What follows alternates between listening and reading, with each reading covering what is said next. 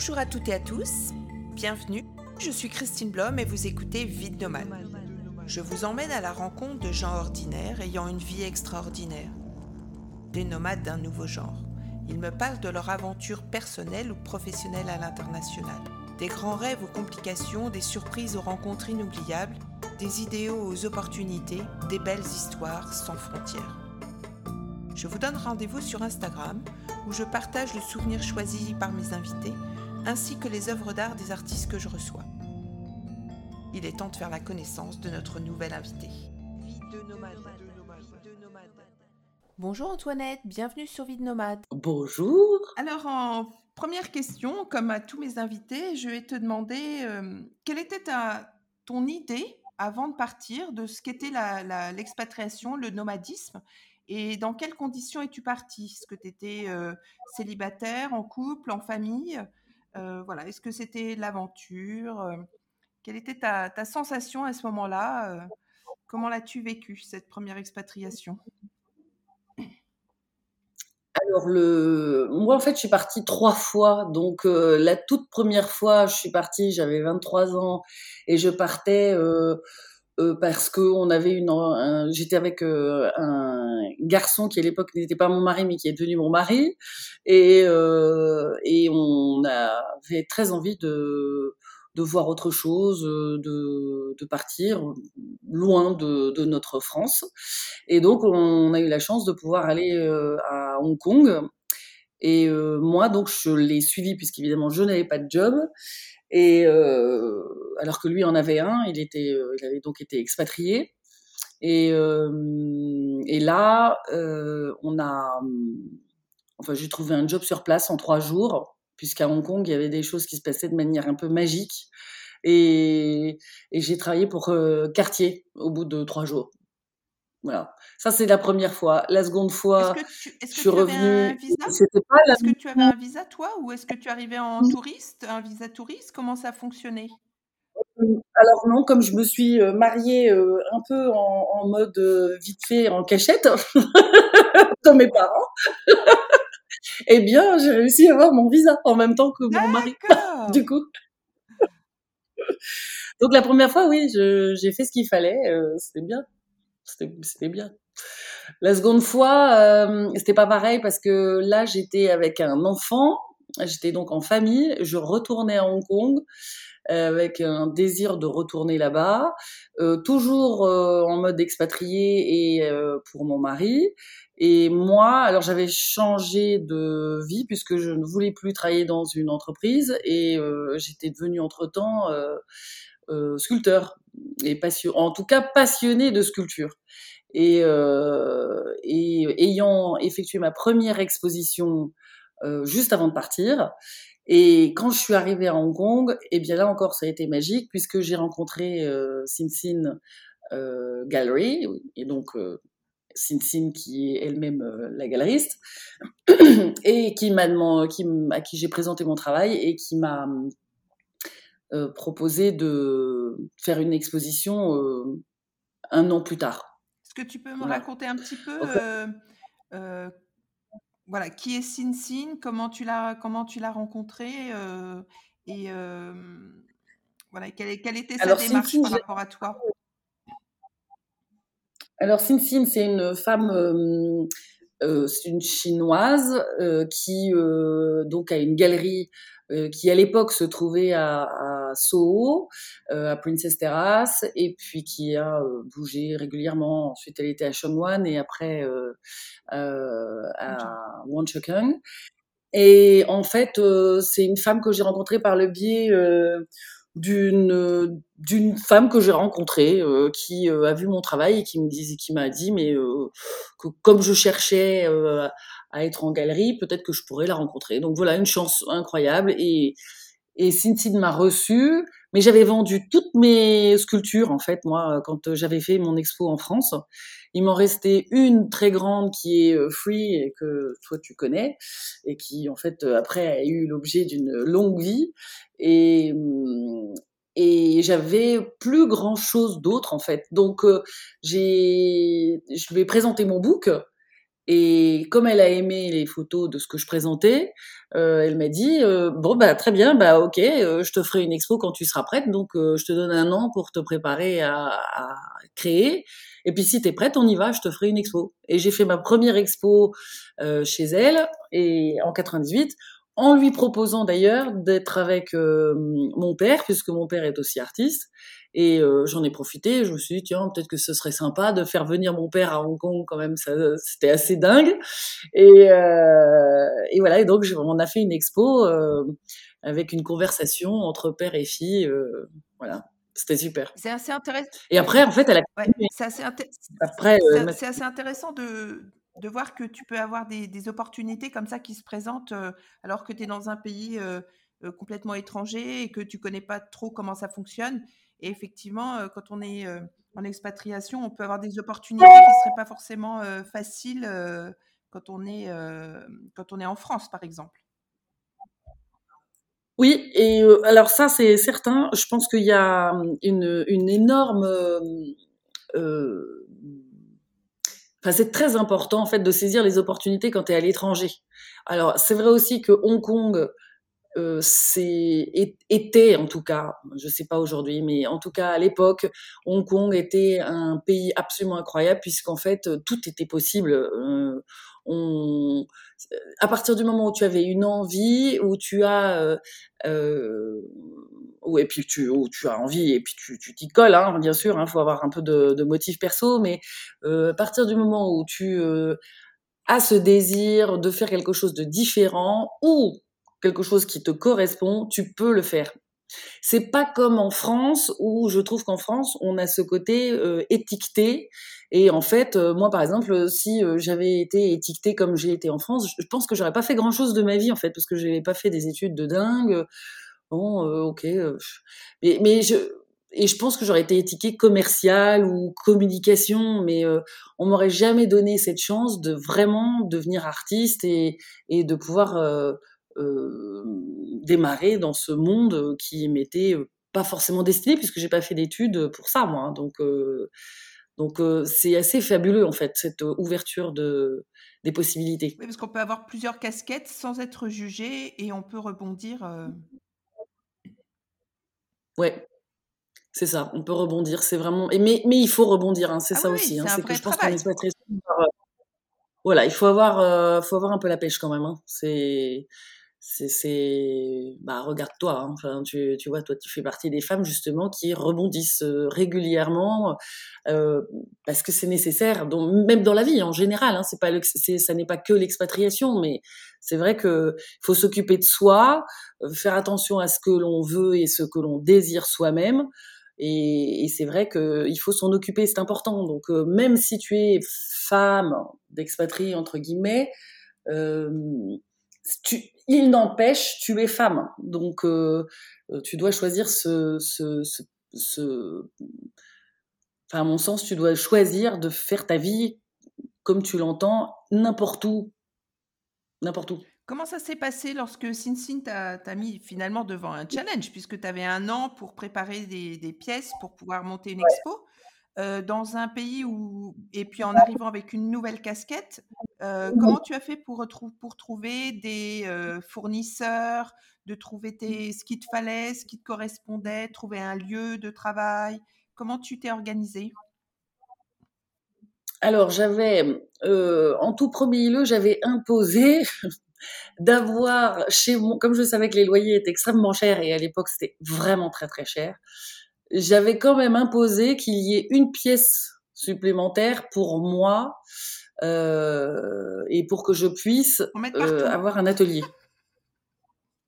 bah, il fallait, ouais.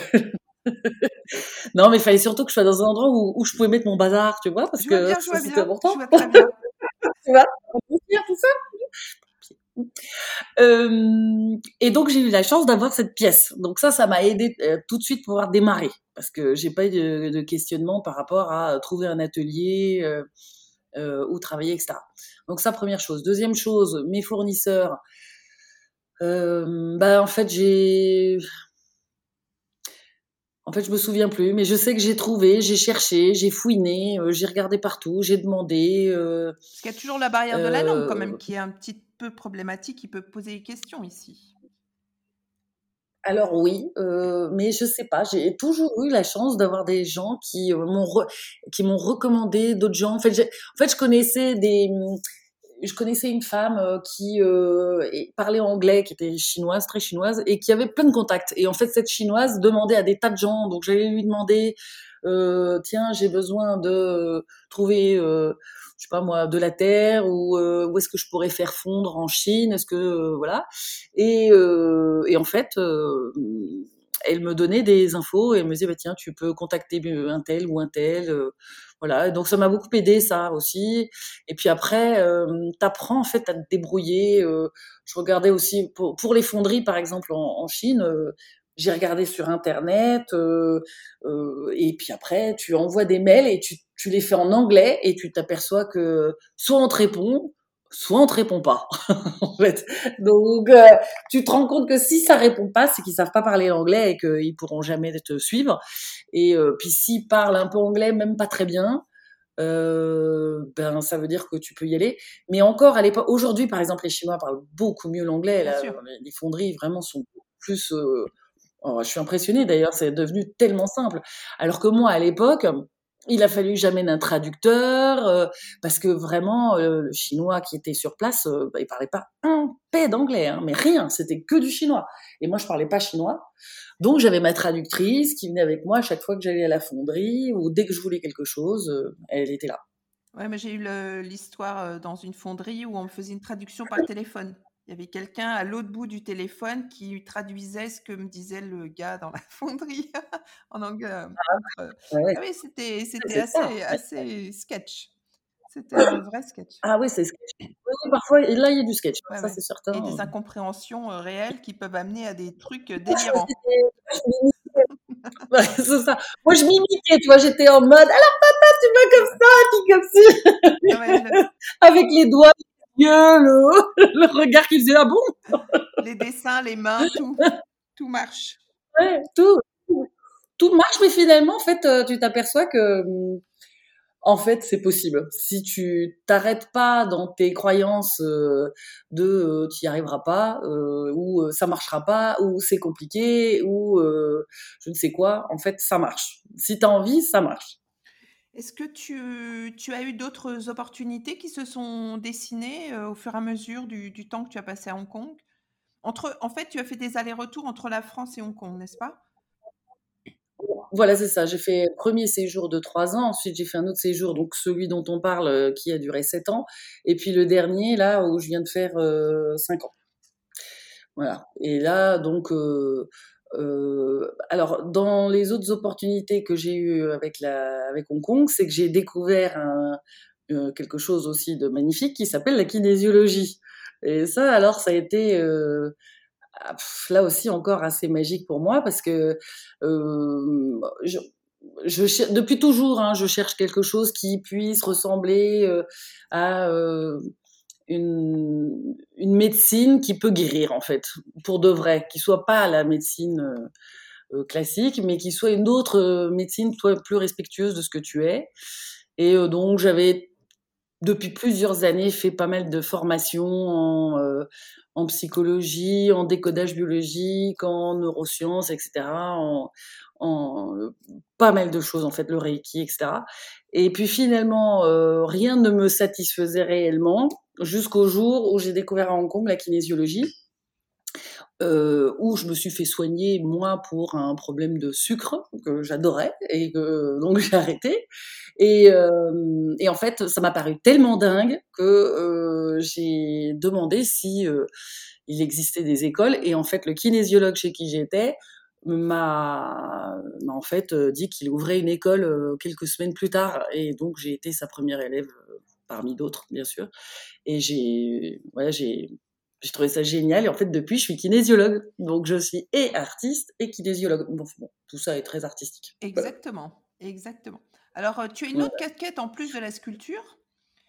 Tu fais aussi de la peinture et de, tu utilises de l'encre et tu, tu, fais de la peinture. Alors raconte-nous aussi ce, cheminement. Et puis l'autre question aussi, je voudrais, c'est que tu me dis si le fait de ce que tu as développé à Hong Kong, quand tu rentrais en France, est-ce que ça te servait ou finalement pas tant que ça? Est-ce que tu trouvais qu'il y avait, il y avait une compréhension au niveau français ou une petite une valorisation d'un, d'exposition et de travail qu'on fait à l'étranger? Voilà. D'accord. Alors, oui, effectivement, je suis peintre aussi. et alors ça, c'est l'objet de mon troisième séjour, en fait. C'est encore la, la troisième option, celle-là. D'accord. Donc ça, en fait, voilà, ça c'est l'option 3. Et hum, le dernier séjour, et eh bien effectivement, je me suis euh, euh, ouverte à la peinture et en fait à l'encre de Chine euh, uniquement en fait et le et le fusain. Et hum, alors ça c'est un peu une révolution pour moi parce que je en fait je suis sculpteur mais je ne vois que d'un œil et donc ce qui veut dire que je ne vois pas les reliefs en fait a priori.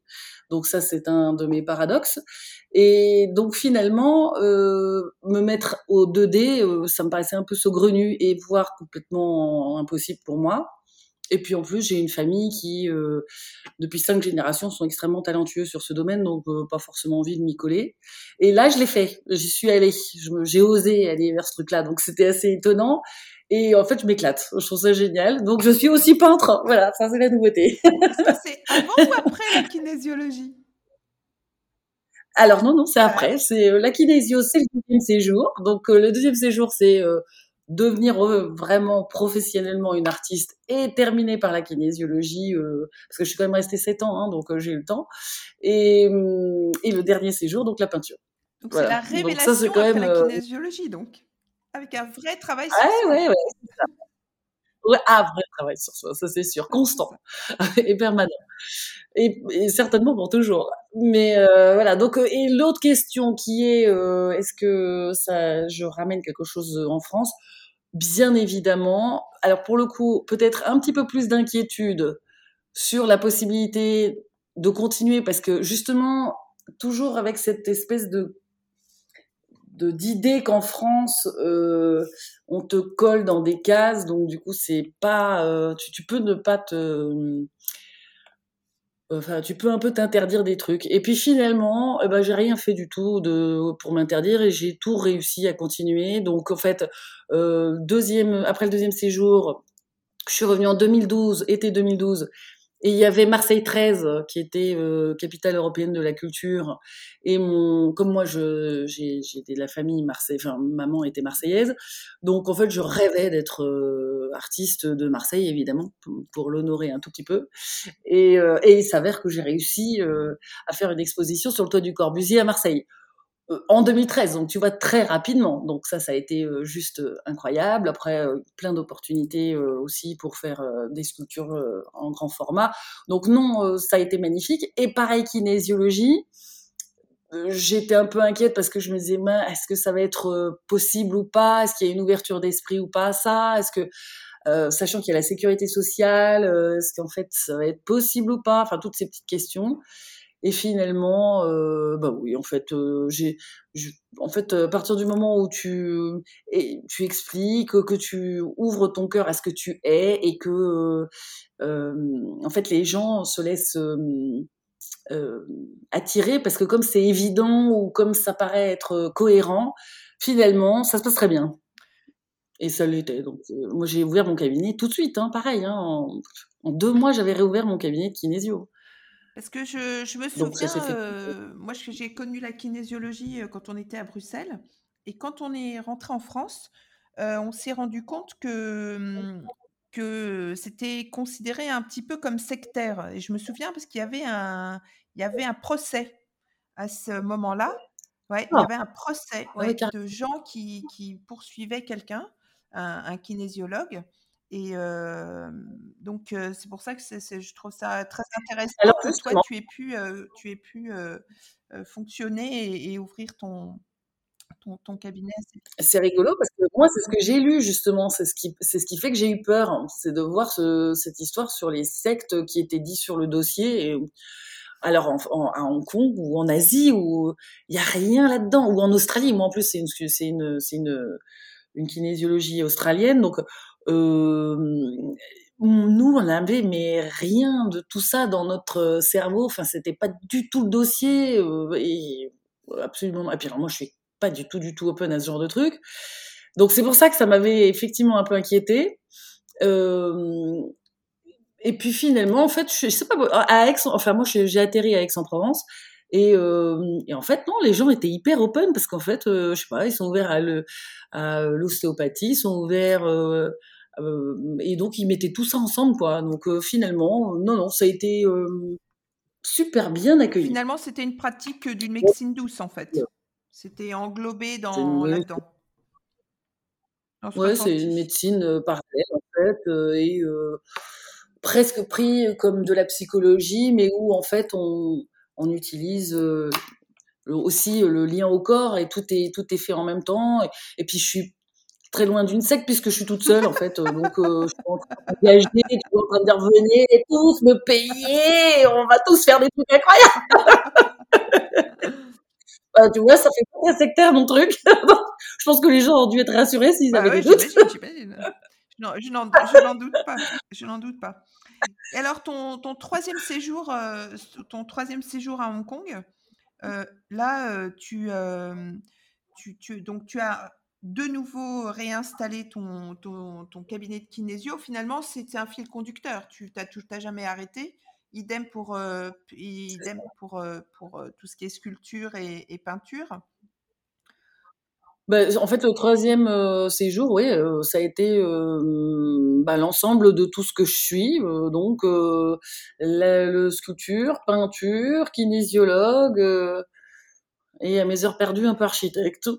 Qu'est-ce que, tu as... Hum, alors, comment ça, comment ça s'est passé? Parce que là, pour le coup, tu as fait des, tu as fait des belles choses au niveau de artistiquement tu as participé à, des euh, salons d'art qui ici sont très importants, en tous les cas qu'il était, parce que 2020 euh, disparu.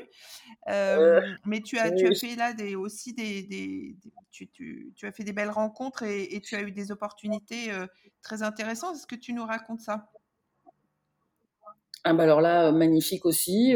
j'ai pu participer en fait à la Affordable Art Fair et être à l'entrée de, de, cette exposition au Convention Center. Euh, alors là, c'était par le biais de Françoise Curière, qui était une femme, euh, euh, enfin une française, qui avait une galerie dans Hollywood Road et qui m'avait voilà, exactement. Et qui m'avait repéré, euh, qui pensait que j'habitais la France en fait quand elle m'a repéré. Elle était, elle pensait pas du tout que j'étais à Hong Kong. Et, et donc elle m'avait interrogée pour que je devienne une de ses artistes. Et quand elle a vu que j'étais euh, à Hong Kong, euh, elle, elle, elle, elle m'a proposé, m'a dit écoutez, euh, si vous voulez, moi j'aimerais bien euh, qu'on qu'on essaye de proposer quelque chose à Fort de Bar faire si, euh, si vous vous sentez capable de, euh, de, de, faire quelque chose avec eux.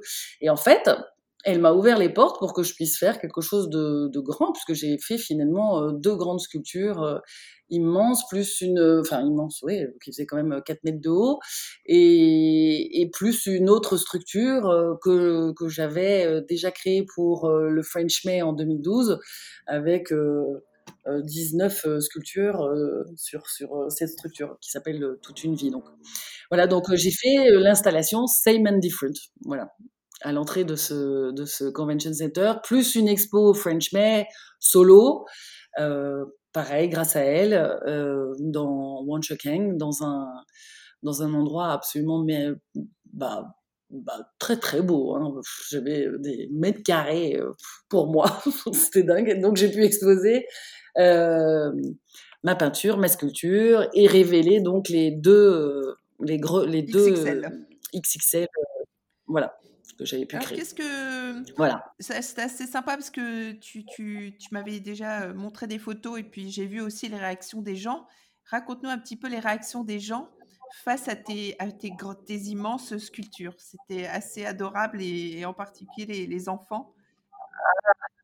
Ah ouais, c'est vrai. C'est en fait, je trouve que cette sculpture a hum, un effet étonnant puisqu'en fait, euh, elle n'est pas prise pour une sculpture statique. Tu sais que toi qui fais de la sculpture, souvent la sculpture c'est quand même bien statique. On reste devant, on est en admiration et puis on, voilà, le spectateur il regarde et puis voilà. Et on n'a pas le droit de toucher. Et voilà, il n'a surtout pas le droit de toucher, c'est précieux tout ça. Et en fait, cette sculpture, euh, je a un effet troublant puisque à chaque fois qu'on est devant, les gens ne peuvent pas s'empêcher de, euh, en fait, de, réagir et de faire comme elle. Et donc, euh, euh, il prend de la pause, euh, il lève le bras, il lève la jambe, euh, il s'assied dessus, euh, il l'embrasse, il tourne autour. Enfin, ça devient un personnage et en fait avec une conversation en fait. Donc c'est assez drôle, c'est que même tu, j'ai une photo justement à, à, au Convention Center avec un petit un petit enfant, je sais pas, qui doit avoir 5-6 ans et qui lève les yeux face à cette sculpture et puis tu, tu sens qu'il y a une causette quoi entre les deux. C'est hyper chou tu sais tu les vois. Je sais pas il y a un regard il y a un truc et, et puis après il a joué avec euh, voilà comme si c'était euh, salut on est potes et je trouve ça génial j'avoue que cette sculpture m'étonne pour ce la réaction qu'elle fait qu'elle donne ouais c'est vrai c'est quand même euh, super enfin c'est très surprenant je m'attendais pas à ça en fait c'est une belle surprise ça, c'est ça, c'est assez exceptionnel quand même de vivre des petits moments comme ça. C'est vrai un moment de bonheur. Et puis on se dit que là, pour Ouais, le coup, l'art joue vraiment son rôle en fait. Ouais, et là vraiment, en fait, moi, c'est c'est exactement ça. C'est que je trouve que l'art est un- une nécessité absolue. D'ailleurs, c'est pour ça que ça me trouble un petit peu en ce moment C'est par les temps qui courent quand on dit que c'est essentiel. Euh, donc j'ai un peu de mal, mais euh, effectivement, pour moi, l'art, c'est euh, ça doit être partagé et ça doit être euh, un moyen, c'est un langage pour moi. Donc euh, c'est vrai que si tu l'avais un peu partout en ville et beaucoup plus, ou que ça faisait vraiment beaucoup plus partie de nos vies au quotidien, euh, je pense qu'on les hommes euh, avec un grand H iraient beaucoup mieux parce que voilà, il y a des choses à révéler quand même. Il y a des conversations à avoir. Et les artistes sont là aussi pour ça, parce qu'on a du recul, on n'est pas euh, forcément dans notre quotidien. C'est vrai que nous, on n'est pas métro, boulot, dodo, quoi. Donc, on n'est pas le nez dans le guidon, on n'est pas dans la boîte non plus. On a réussi à, à s'ouvrir à des choses un peu différentes, et, et notamment à soi-même. Et, et donc, euh, c'est chouette de pouvoir être le témoin de ça souvent, ce serait bien que les êtres humains en profitent plus. Qu'on reste un petit peu des enfants. Ouais. Hein ça ouais, aussi, aussi, hein. ouais. En C'est tous important. les cas, les, les Ouais, principes des- de base des, des enfants, n'est-ce pas? Euh, ouais, ouais, c'est important. Enfin, pour moi, c'est l'ouverture aussi à une liberté. D'ailleurs, c'est pour ça que Free euh, euh, s'appelle Free. C'est que ça a été, euh, euh, notre- pour moi, ça a été une sculpture qui m'a affranchi de l'académique en fait. Et euh, je me suis dit que, euh, voilà, en fait, je pouvais me révéler, et être libre de faire ce que j'avais envie de, de, de créer en fait et de pas me, me bloquer. Et en fait, je pense que hum, cette sculpture révèle cette possibilité en fait. Et, et les gens aiment bien le, le recevoir, donc c'est cool en fait, c'est assez sympa. Alors, Voilà. je vais revenir sur euh, Hong Kong. Qu'est-ce que t'as apporté Hong Kong? Parce que tu es venu donc plein de fois. Au bout du compte, tu as passé un sacré paquet d'années ici. Voilà, raconte-moi ce que représente Hong Kong pour toi. Et est-ce qu'il y a un endroit de Hong Kong qui vraiment, voilà, que tu adores et qui vraiment est pour toi vraiment important? Alors Hong Kong m'a apporté plein de choses. Il m'a apporté notamment de me révéler à moi-même, donc ça c'est quand même assez fabuleux. M'a donné l'autorisation aussi, ça va? Donc m'a donné l'autorisation euh, de euh, de faire ce que j'avais besoin de vivre. Donc ça, été magique. Ensuite, on a euh, avec Hong Kong, c'est une histoire d'amour en fait. C'est vrai. Hein, ouais, j'aime ce pays pour ces, justement les, cette possibilité qu'on a d'être soi-même. Euh, et puis ça m'a apporté euh, notamment euh, tout ce qui est ouverture à la médecine chinoise, à l'énergie bah, du, du chi, au yin et au yang, à toute cette subtilité, à toute cette différence. Qui est quand même énorme par rapport à ce que ce qu'est l'Occident. Donc c'est vrai que ça m'a ouais ça m'a ouvert le ça m'a vraiment ouvert complètement euh, l'esprit à, beaucoup de choses en fait. C'est en fait, ça t'ouvre un univers incroyable cette cette Asie. Tu tu peux pas. Enfin, il me semble impossible de rester indifférent dans tes croyances de l'Occident. Tu peux pas en fait. Voilà. Oh, il y en a qui le et alors un hein. lieu il y en a qui le font, Ouais, ouais, qui continuent de fonctionner dans leur bulle et qui ne s'intéressent pas finalement particulièrement à l'environnement dans lequel ils sont. C'est quand même, il y a quand même une certaine quantité d'expatriés qui, qui fonctionnent comme ça. Il faut quand même le reconnaître. Maintenant, effectivement, ici, il y a beaucoup de choses qui se, qui se présentent à toi et qui te prouvent que la culture, il y a une richesse culturelle qui est juste phénoménale et qu'on a des enseignements à en tirer et qu'on peut tous en bénéficier. Ça, c'est sûr. À partir du moment où on s'y intéresse. C'est ça, c'est ouais, là où j'ai envie de te dire ouais, il faut rester curieux en fait, hein, parce que si tu si tu viens en expatriation pour te poser tes fesses et vivre la vie que tu vis en France, euh, alors quelle est l'utilité de, de, voyager en fait? Parce que là, euh, ça c'est vraiment très Enfin, ouais, je trouve ça dommage dans ces cas-là de, de, ne pas profiter de tout ça. J'avoue, je vais t'avouer, moi, en fait, je n'ai qu'un regret, c'est que je n'ai pas pu euh, apprendre le chinois parce que vraiment, je suis pas bonne en langue. Euh, bon, je sais parler l'anglais, heureusement, mais euh, je j'ai pas j'ai pas ce talent. Et puis, il faut avoir. Le chinois est compliqué puisqu'il y a tous ces tons différents euh, entre les cinq tons, hein. et que le cantonais est quand même un peu compliqué, encore plus compliqué que le mandarin. Euh, donc, mais c'est mon regret en fait. Si j'avais pu parler chinois, euh, je j'aurais eu euh, encore plus de richesse parce que je pense qu'en Chine, je me serais éclatée et j'ai pas pu parce que je parlais pas. Donc ça, c'est mon, mon, regret de cette incapacité que j'ai. Mais sinon, malgré tout, si tu veux, si tu veux profiter d'un lieu, il faut quand même s'y coller. Hein, c'est essentiel. Hein. Enfin, il me semble. Et sinon, donc tu me demandais un lieu à Hong Kong que j'adore. Euh... En fait, j'aime tellement de choses, c'est terrible. J'adore, tu vois. Alors vas-y pour l'énumération. Ah ouais, en anglais, tu sais, on dit le, le hustle and bustle de, de, de Centrale. Tu vois, j'aime cette énergie, ce, tu vois ces hauteurs incroyables, cette euh, ces, ces, ces, ces, rectilignes avec le grand ciel bleu euh, qui perce. Euh, voilà, je trouve ça incroyable. J'adore. J'adore euh, Checo et ce côté paisible et ce côté contrastant, euh, South Bay parce que la plage est magnifique et qu'il y a très peu d'immeubles là-bas, hyper préservés alors qu'on est en plein Hong Kong. Il faut dire que chez Co, il y a la plage et un petit village de pêcheurs. Hein. Ouais, c'est ça. Ouais, donc mais il y a une ambiance. Enfin, je trouve ça sympa de voir cette ambiance-là. C'est la jungle à côté aussi. Voilà, c'est les montagnes, c'est voilà le réservoir de, taille de Taitam là, magnifique. À chaque fois que j'y passais, ah là, j'adore. Donc, donc oui, oui, je je sais pas trop quoi te dire. Euh, si en fait, et dans les endroits un peu un peu peu différents, on va dire, c'est le peut-être le musée de la médecine que peu de gens connaissent.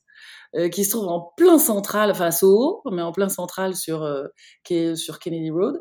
Et alors, cet endroit que j'ai découvert, parce qu'en fait, j'ai eu une, à produire une sculpture, euh, parce que j'avais une commande euh, de, officielle, en fait, de la part du consulat.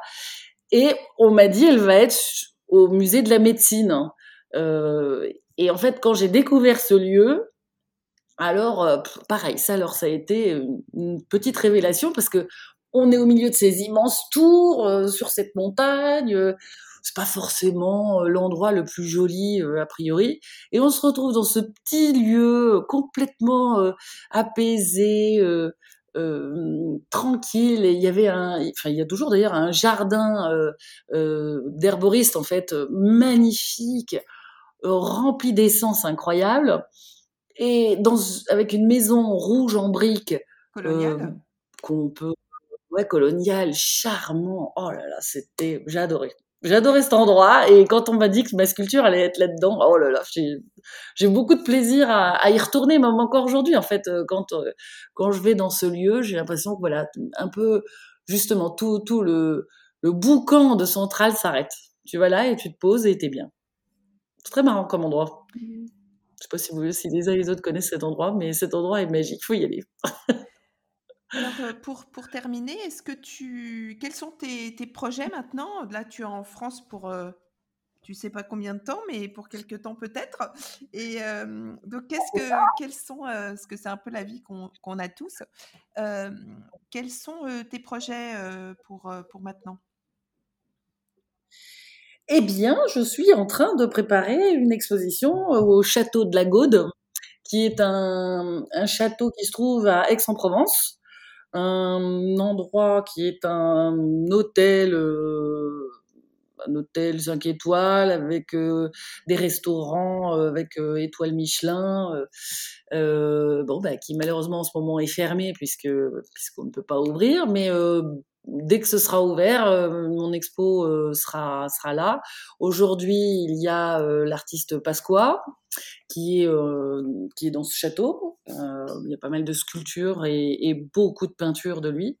Et donc, bah, moi, je serai le deuxième artiste à venir m'installer dans ce château euh, pour une exposition euh, long terme.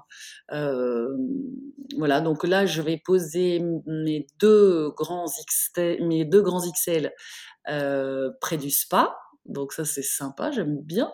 Et puis près de la piscine, normalement, je vais avoir trois sculptures en bronze qui sont suspendues, qui appellent à une, une certaine méditation. Donc ça va être, je pense, un, un endroit assez, euh, ouais, doux et assez reposant. Enfin, je, suis assez contente d'être là-bas. Et puis ensuite, un peu, probablement un peu partout dans le domaine, euh, j'aurai d'autres sculptures euh, qui, qui seront installées. Voilà, donc ça c'est un super projet. Puis j'ai une deuxième expo qui aura lieu le 21 mai à Paris. Et là, ça se passe à la Bastille et on est en fait 30 artistes à, avoir été choisis euh, avec un petit challenge euh, à, à, qu'on a accepté donc et qui était qu'on a reçu une boîte toutes tous la même. Et on devait créer quelque chose autour de cette boîte ou en tout cas avec cette boîte et en gardant le format de la boîte. Voilà intéressant donc ça c'est assez euh, ah ouais, ça m'a beaucoup plu, je me suis bien marrée. Donc voilà, la sculpture est déjà est déjà réceptionnée par euh, par la galerie et, et donc ça présenté et vendu aux enchères d'ailleurs pour une association euh, euh, pour les enfants malades. Donc je suis hyper hyper contente que ce soit voilà de participer à cette exposition. Voilà, pour le moment, c'est mes deux projets, gros projets. Est-ce que tu travailles en ce moment à des nouvelles pièces? alors oui, je suis en train, j'ai une commande sur un, le portrait de qu'on appelle Kirikou. Ce sera pas Kirikou, mais enfin on va l'appeler comme ça pour le moment. C'est son nom de code en tout cas, et c'est l'enfant de, euh, c'est l'enfant de, de Brazzaville qui est une de mes sculptures euh, que que j'avais créée euh, il y a pas mal d'années. Et en fait, j'ai un de mes clients qui euh, avait acheté Brazzaville qui m'a demandé de créer son enfant. Donc, je suis en train de faire Kirikou. Voilà. Et puis, euh, et puis pour cette fameuse expo avec les 30 artistes, euh, y a, on m'a demandé de faire une sculpture monumentale pour l'entrée de l'expo. Et donc, je suis en train de créer un, une sculpture, euh, on va dire pareil, nom de code, euh, arbre de vie pour le moment, et euh, voilà qui sera dans, cette exposition donc en mai. Et puis, puis pareil, je peins toujours, donc pareil, soit par commande ou en ce moment, il y a ça aussi c'est étonnant. En France, ça a été très bien reçu cette histoire de de démarrer la peinture comme ça et, et, et l'accueil qu'il y a sur ces peintures, puisque euh, ben en fait donc ce sont des cœurs, je fais beaucoup de cœurs euh, qui sont immenses avec des tout petits personnages noirs à côté et qui sont vraiment des messages d'amour justement pour dire euh, révèle-toi à toi-même, euh, ouvre-toi à ton cœur et voilà ce sont des gros appels à à s'aimer soi pour mieux aimer l'autre.